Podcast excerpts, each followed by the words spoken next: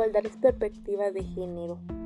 El género se refiere a los tributos social, historia y culturalmente son asignados a hombres y mujeres. Se asocia también con la sexualidad, es decir, aunque la mayoría de las personas nacen con sexo masculino o femenino, a cada una se le inculcan comportamientos sobre las funciones sociales, maneras de relacionarse con otras personas del mismo sexo y del opuesto y responsabilidades de familia.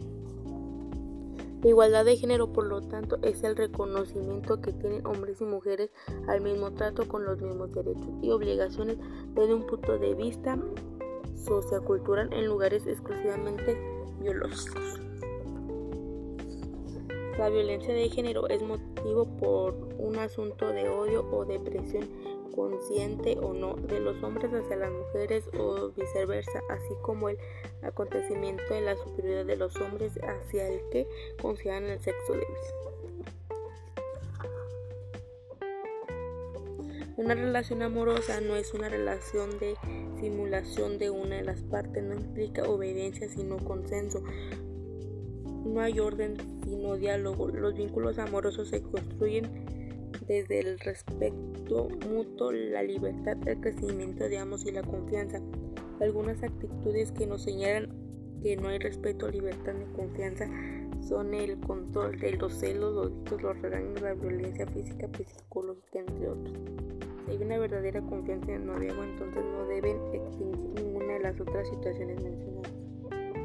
Nadie debe ser vigilado, por eso atenta contra el espacio personal mucho menos de ser falta del respeto de pareja. Nadie merece ser lastimado físico o psicológicamente si directas a alguien de la actitud, de reacción mental o en la de alguien más.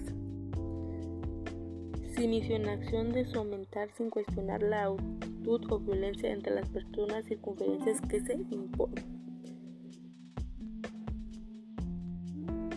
De acuerdo con la Escuela Nacional sobre la Dinámica de las relaciones en los hogares se realiza en la INEGI.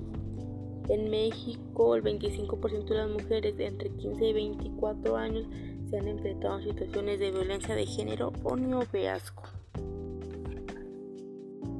En esto quiere decir que las instituciones de acuerdo no son para incluir estereotipos o ideas inventivas para la dignidad de las personas. Por ejemplo, que las mujeres no están, no son inteligentes como los hombres que no son buenas para las matemáticas como deben dedicarse solo al hogar y la crianza de hijos, etc.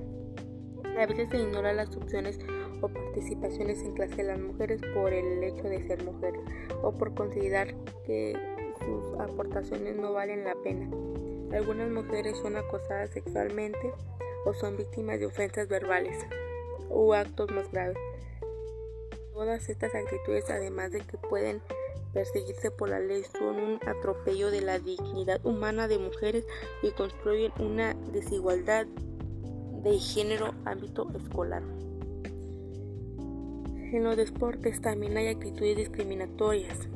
Antiguamente los deportes eran denominados por los hombres y salvo en algunos de ellos no les permitía practicar que los consideran prácticamente demasiado masculinos. En el caso algunos deportes femeninos reciben mucho cobertura de medios de comunicación por las mujeres se sexualiza por el tipo de vestimenta que utilizan como el bailado de playa. La gravedad de las desigualdades o en el deporte es que ocasionan se inculpa la ideas de la mujer tiene un valor como objeto sexual te dan te das cuenta del problema cuando veas un deporte de televisión o asista a algún partido es importante que tengas presente estas situaciones y analices críticamente.